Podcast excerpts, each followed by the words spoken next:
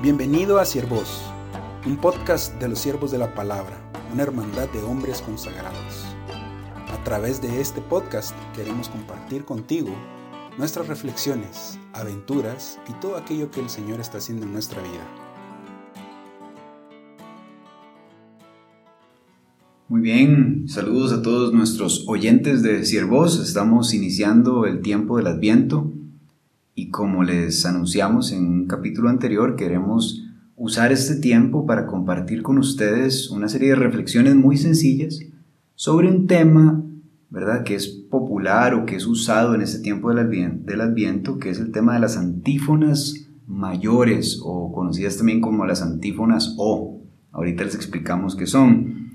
En el Adviento, ¿verdad? conocemos que es un tiempo de espera, de preparación para celebrar la fiesta de la Navidad, la venida del Señor. Es un tiempo muy rico en muchas imágenes que hablan de la esperanza, de la ilusión de que venga Dios, de la espera del Señor. Entonces, eso es lo que tenemos planeado. Estoy aquí con mi hermano Rodrigo Sedni, me presenté, yo soy Lucho Arce, para los que están preguntándose quién les habla.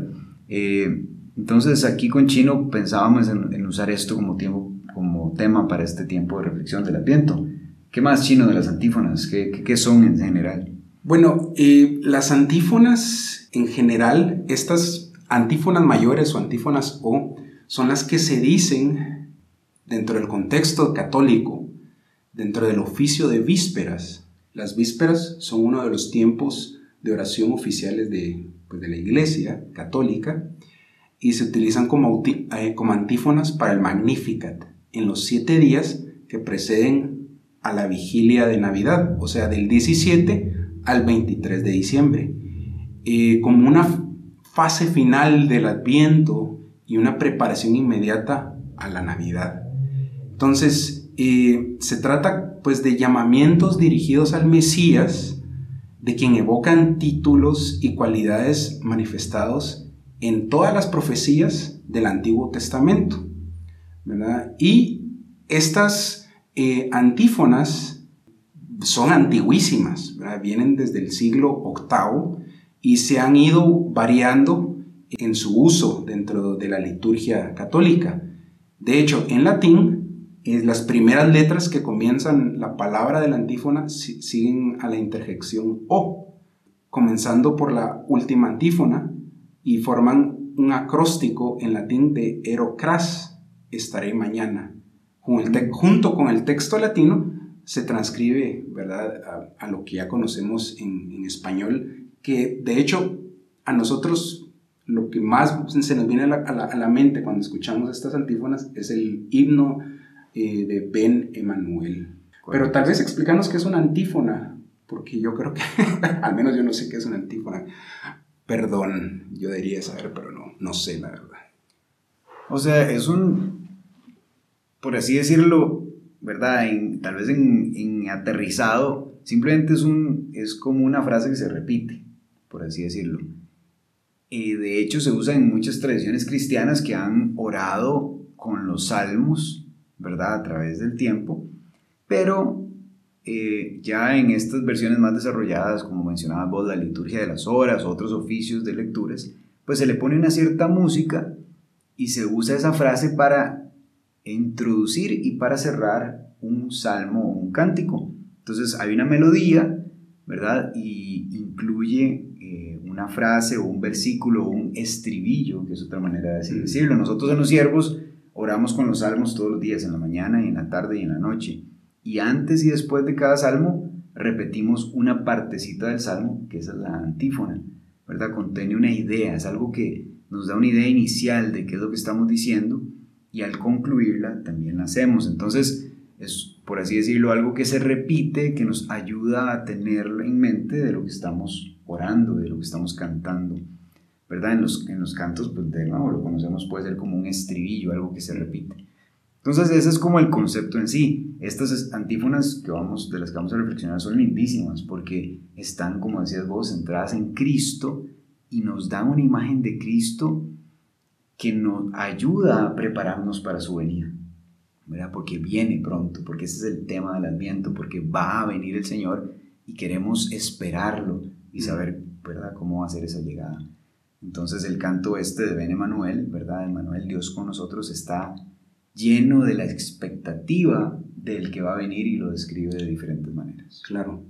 Y bueno, nosotros les vamos aquí a ofrecer una muy breve y concisa reflexión o, perla que nos deja la antífona.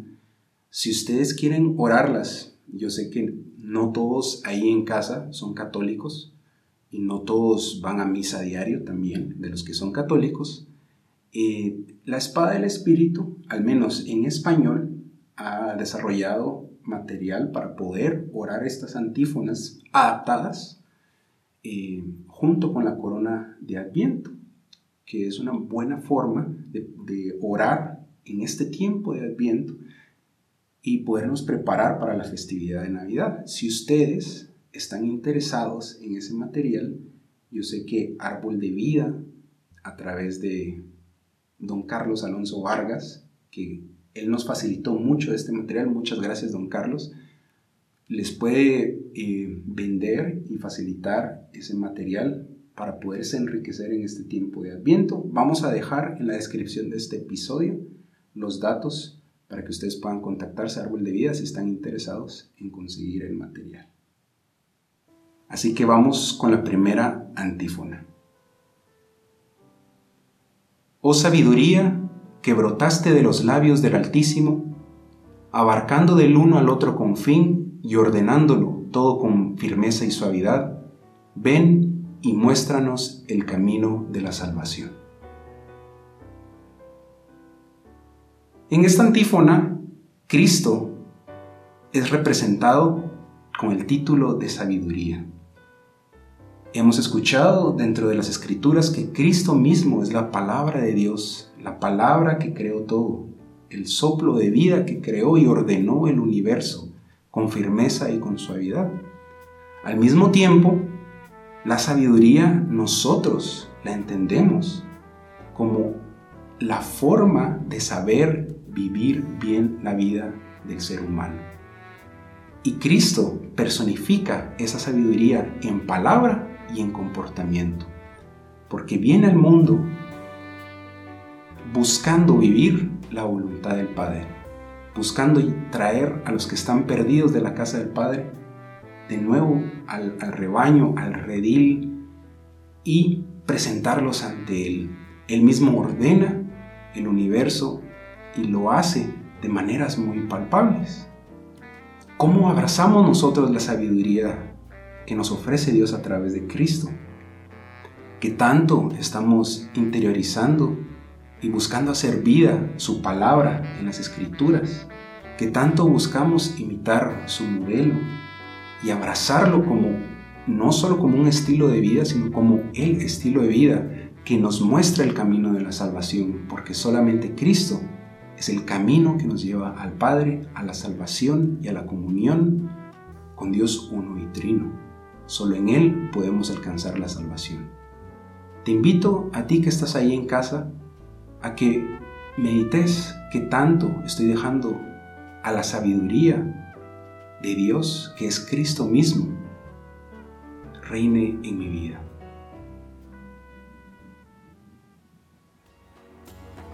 Esto fue Siervos. Si quieres conocer más de nosotros, visita nuestro sitio web www.siervosdelapalabra.org. Dios te bendiga.